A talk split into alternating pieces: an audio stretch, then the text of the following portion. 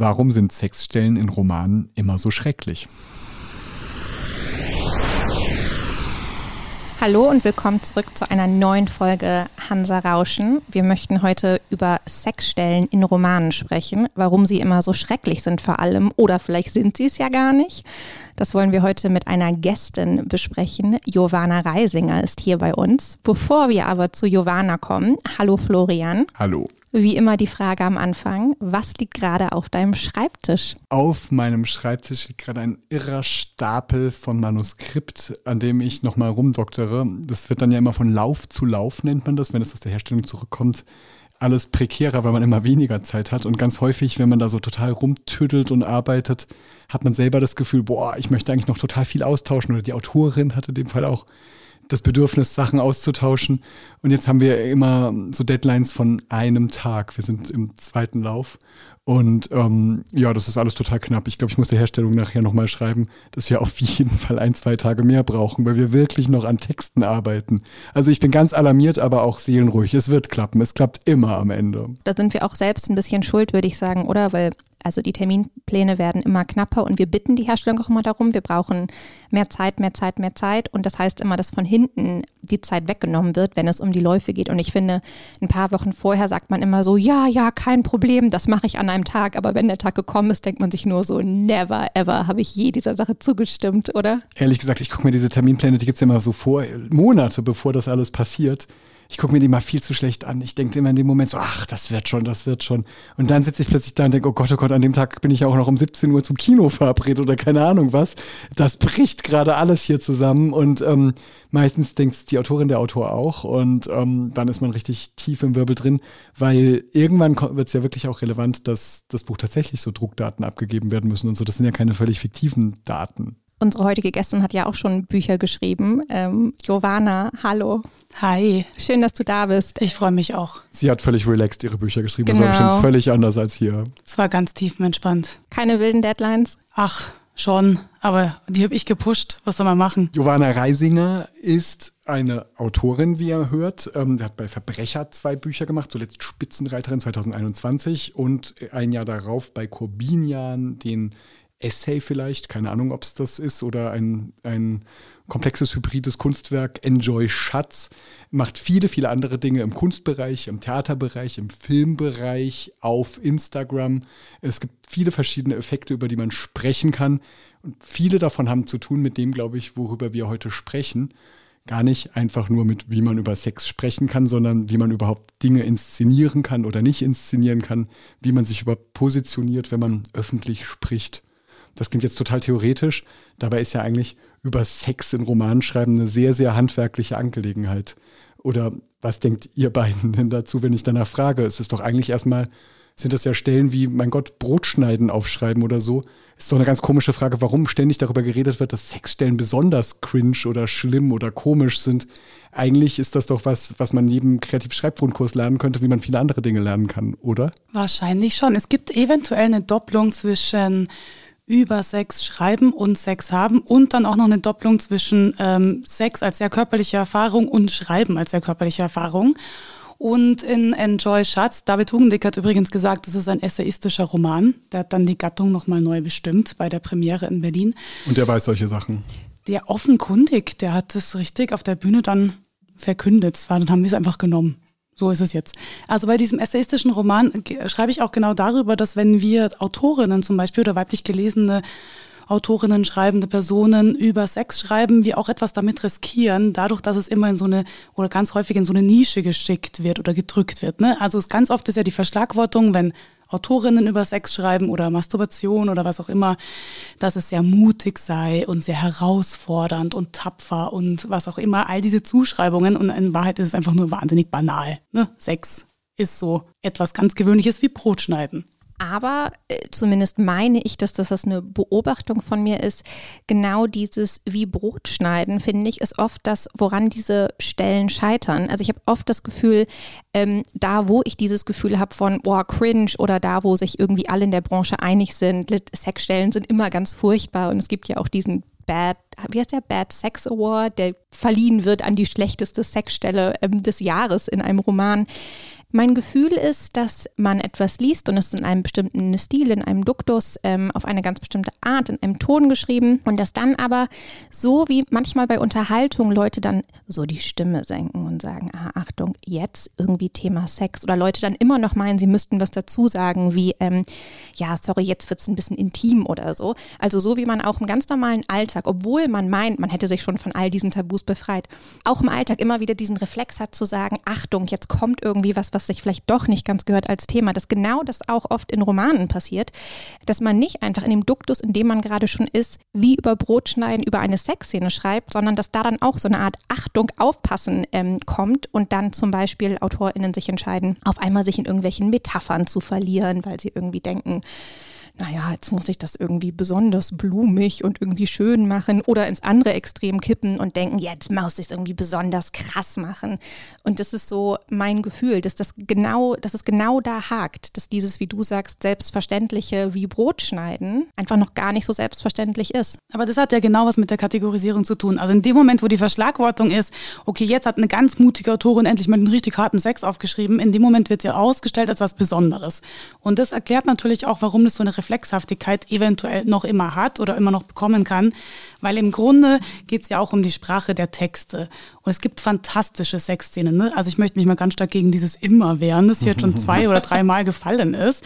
Es geht, glaube ich, auch um die Bubble, in der der Text entsteht und für wen der Text ist. Also mit welcher Selbstverständlichkeit geht man auch in diese Szenen rein und wie kann man die genießen?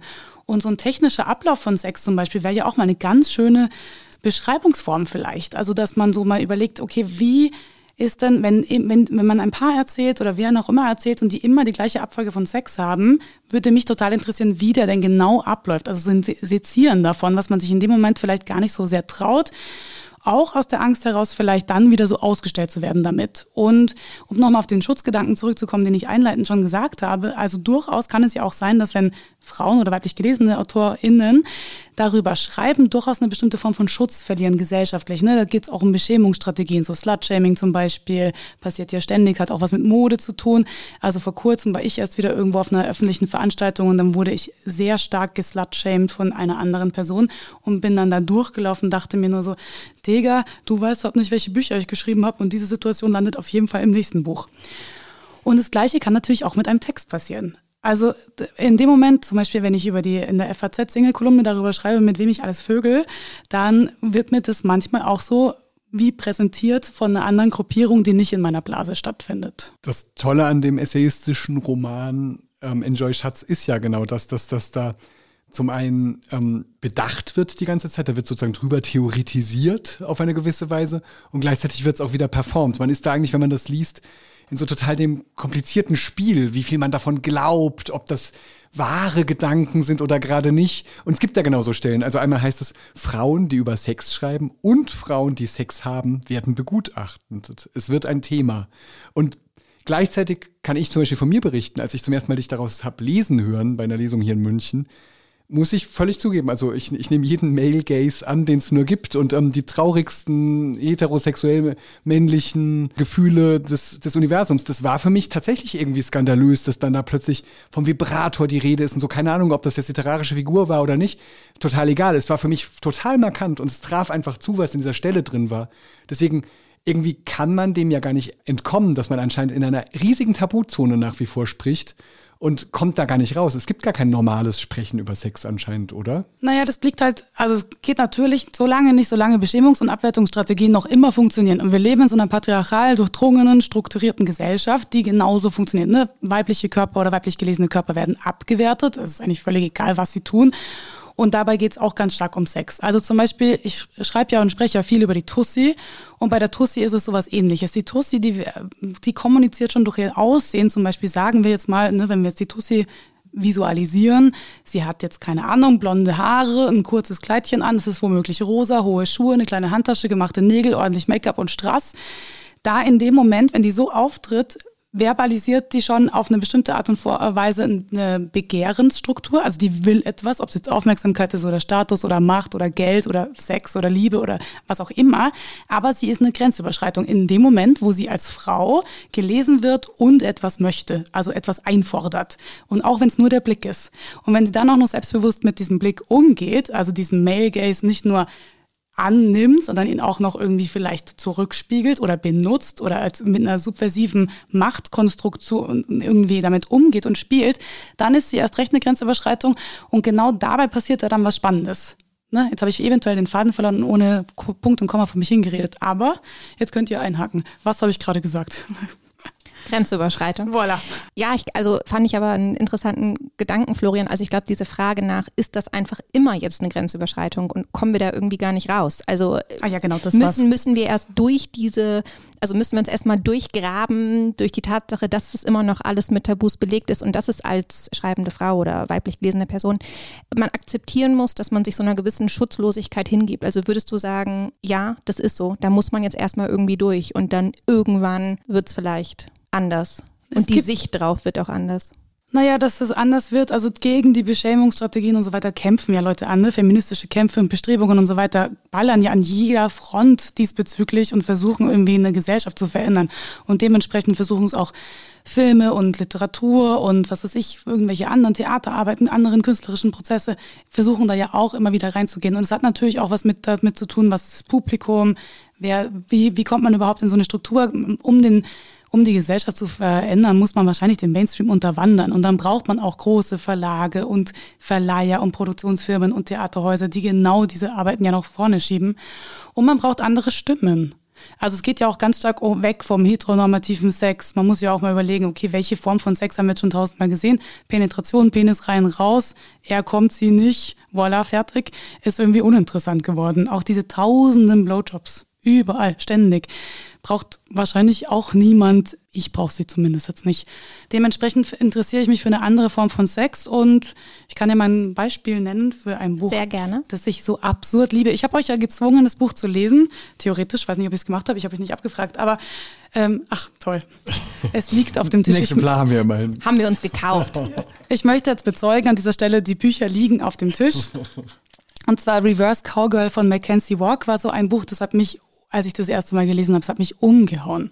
Also nicht nur die Beschreibung von, es geht ja auch ganz stark um Mode, um Identitäten, um Transsein, um Transitionen, aber eben auch um Sex und zwar richtig, richtig gut geschrieben, obwohl es sich einer sehr harten Sprache bedient, die aber niemals aufdringlich, überfordernd oder aufgesetzt wirkt. Und die, genau, also ich finde, das, also das berührt auch das, was ich ganz eingangs gesagt habe. Ich finde, es ist einfach sehr, sehr organisch, dass man ähm, aus bestimmten Szenen immer wieder in Sexszenen kommt und in andere, aber nie dieses Gefühl hat von, oh Achtung, irgendwie hier passiert jetzt genau. was, sondern man, es ist ein ganz, ganz in sich stimmiger Text.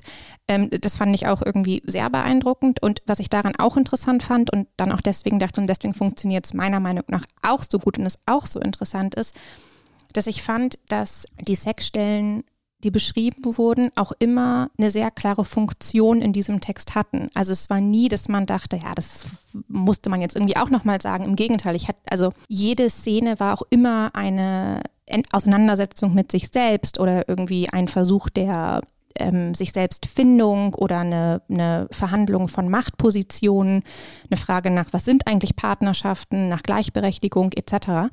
Und ich finde, das ist halt auch oft ein, eine Sache, die ich mich frage, sind gute Sexszenen immer die, die auch wirklich eine, eine logische Funktion innerhalb der Geschichte erfüllen. Nach Lesen von Reverse Cowgirl würde ich sagen, ja. Ja, das kann ich gut verstehen. Ich frage mich trotzdem weiterhin, ähm, wie man, was jetzt einfach gut geschrieben bedeutet. Das ist für mich jetzt noch nicht klar aus dem, was ihr sagt.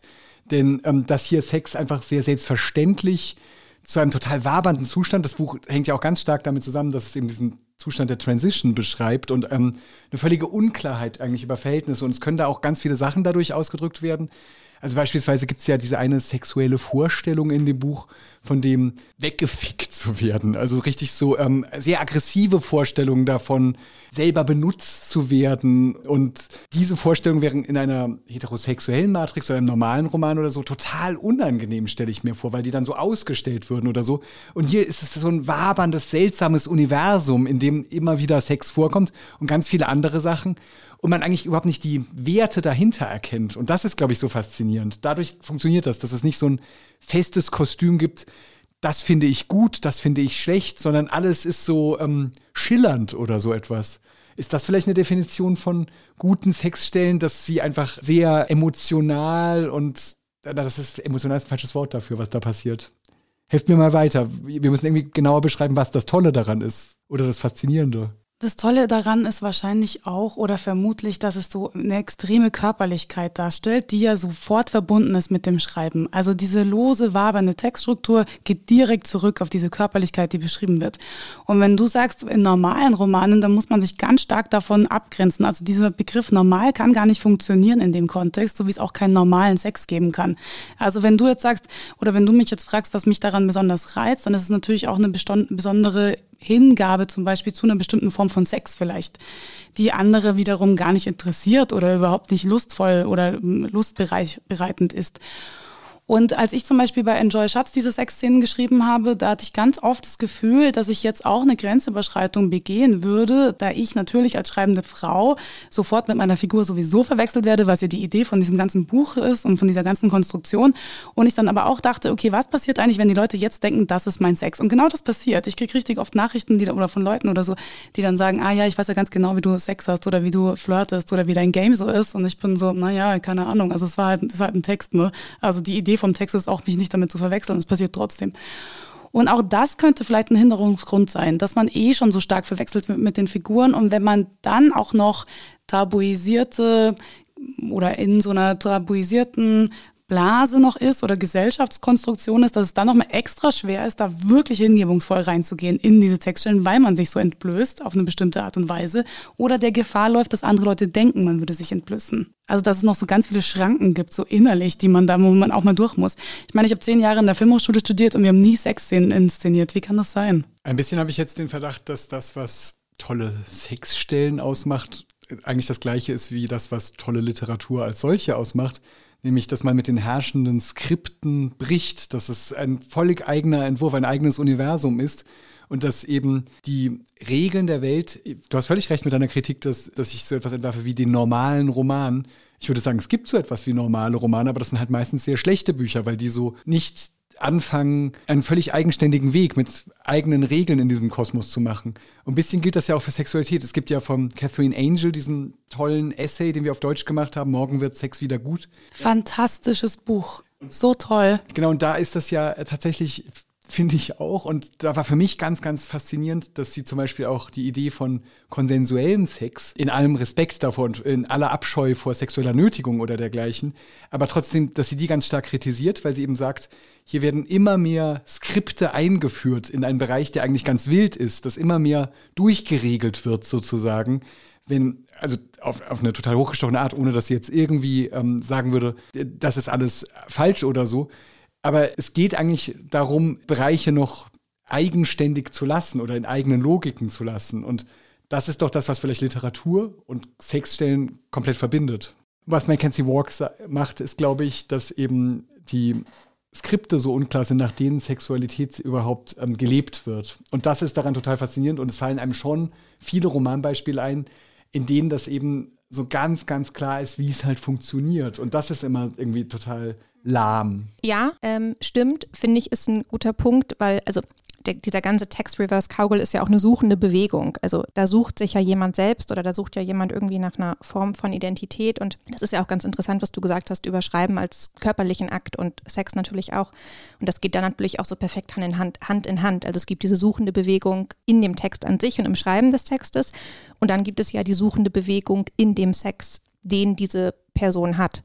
Und da aber, es ist ja eine Person, die am Ende ihres Weges erkennt, dass sie trans ist, ist das eh ein Ort, wo wir viel mehr hingucken sollten, wenn wir uns fragen, was sind gute Sexstellen und wo schreiben Leute vielleicht schon viel freier und selbstbewusster und vielleicht auch ohne diesem Tabugedanken. Also würdest du sagen oder würdet ihr sagen, queere Sexszenen sind eh viel interessanter als die ganzen hetero-Stellen, die wir unser ganzes Leben uns schon reinfahren müssen. Ja, also ich würde es immer nicht so fatalistisch pauschal argumentieren, aber auf jeden Fall sind die Sexszenen, die mich in letzter Zeit irgendwie bewegt haben oder interessiert haben, meistens in queeren Büchern, äh, ganz oft in lesbischen äh, Beziehungsstrukturen oder Datingstrukturen verfasst worden und es war irgendwie so ein, was ja auch ganz oft in so einer queeren Kultur ist, so eine andere Verständlichkeit von oder ein anderes Verständnis von Körperlichkeit, so eine andere Hingabe zum Körper, so ein Bewusstsein von Grenzen,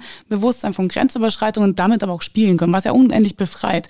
Und gerade wenn man über konsensuellen Sex nachdenkt, klar sind es noch mehr Skripte, gleichzeitig helfen sie aber auch eine unfassbare neue Freiheit so aufzumachen. In dem Moment, wo man mal darüber sprechen muss, was man will, was ich darf oder was ich einfordern möchte oder was, ne, also einfach mal die Frage, darf ich dich küssen, darf, ich will, dass du mich so anfasst und so, da passiert ganz viel. Wenn man mal verbalisieren muss, was eigentlich die eigene Sexualität ist, macht es unfassbar viel auf. Und dann ist es auch vielleicht gar nicht mehr so tabuisiert oder dann ist es nicht mehr so schambesetzt, weil man irgendwie anfängt, den ganzen so Wörter zu geben und Begriffe und sich vielleicht auch mal damit auseinanderzusetzen. Also ich verstehe Ihren Punkt total und gebe dem auch so ein Stück weit recht, aber gleichzeitig muss ich auch sagen, konsensueller Sex, ganz tolle Sache.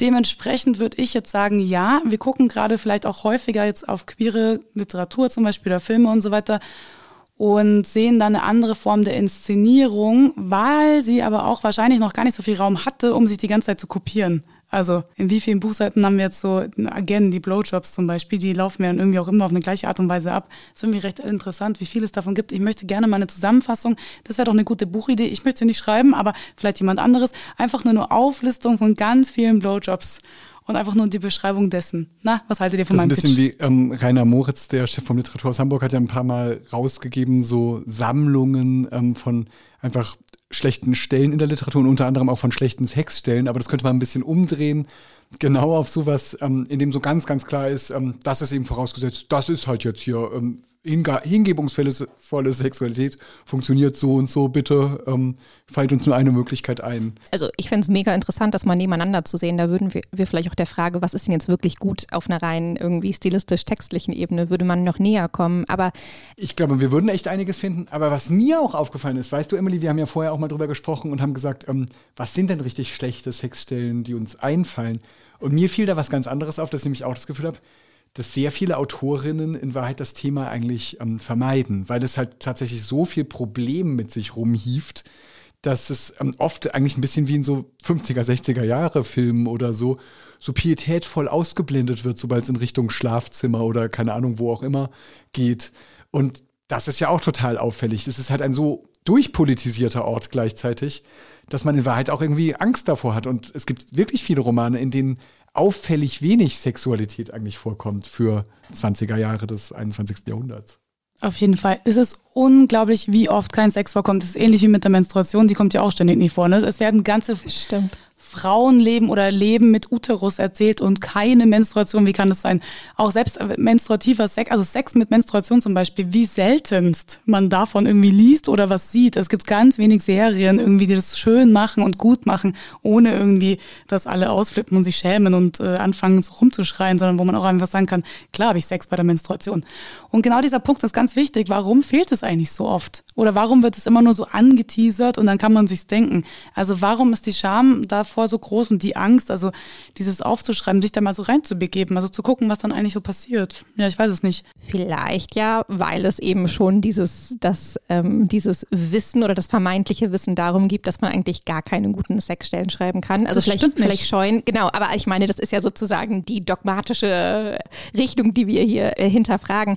Aber also ich könnte mir vorstellen, dass es einfach, weil du ja auch gesagt hast, an der Filmhochschule wird es auch nicht gelehrt, ähm, dass da vielleicht auch dann ein bisschen einfach, ich weiß nicht, dass das Handwerkszeug fehlt, die Auseinandersetzung damit ähm, und dass, also, dass da einfach dann ein bisschen die Scheu vor ist und man sich denkt, mh, hm, bevor ich es jetzt irgendwie nicht gut mache oder falsch mache oder wie auch immer, äh, blende ich einfach aus und dann geht es weiter. Äh, wäre jetzt nur eine These von mir, das weiß ich natürlich nicht, aber. Und vielleicht ist das einer der Gründe, warum in queerer Literatur viel eher Sex vorkommt, weil man ja auch eine andere Selbstverständlichkeit behaupten möchte, weil man die ja auch erkämpfen will. Also man will ja eine andere Gesellschaft, man will einen anderen Zustand, man will eine in der eben Slutshaming nicht mehr vorkommt, in der Frauen oder weiblich gelesene Personen nicht bestraft dafür werden, wenn sie aussehen, als hätten sie viel Sex und zum Beispiel auch noch Sex haben.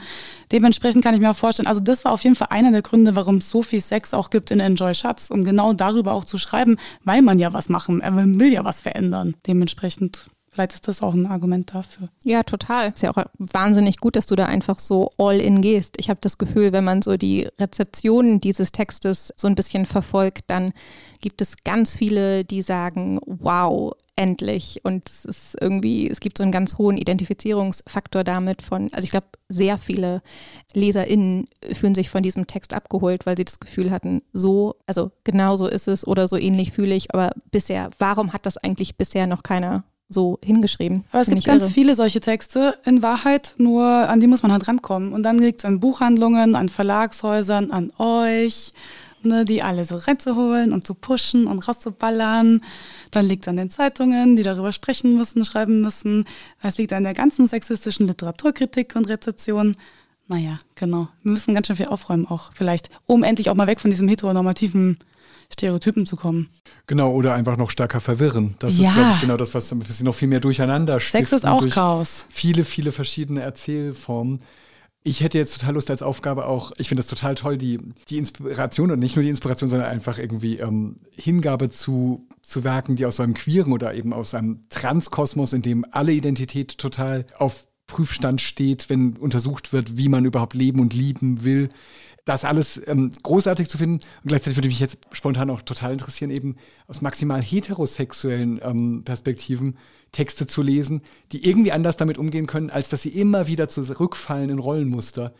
Und das ist vielleicht auch eine Sache, die eben an deinem Buch schon extrem interessant ist und gut ist, ich weiß gar nicht, ob das All-In ist, weil es ja eben so ein großes Spiel damit ist, wie viel der wahren Autorin dahinter da ist und so weiter, dass du so 95 Prozent im gehst und, ähm, und da so ein riesiges Trickspiel damit machst ähm, und man sehr, sehr viel darüber nachdenkt, was echte Lüste und Fake-Lüste in dieser Gesellschaft sind und wer darüber sprechen kann und wer nicht und so weiter und gleichzeitig noch einen total guten Text liest. Ich meinte mit All-In jetzt äh, vor allem auch dieses, du schreibst ja quasi so eine Art Vorwort oder so eine Einleitung und dann sagst du so quasi, und jetzt gehen wir rein und also ich finde, das löst löst du einfach komplett ein und verlässt diesen Pfad nicht mehr. Und das fand ich einfach so mega, weil ich mir dachte, ah, vielleicht wird es dann doch mal irgendwie woanders. Und nein, es ist programmatisch bis zum Ende. Das meinte ich mit All-In. Nur zur Klärung. Dankeschön. Danke. Das ist wirklich ähm, sehr schön, was wir hier herausgefunden haben oder was wir umkreist haben.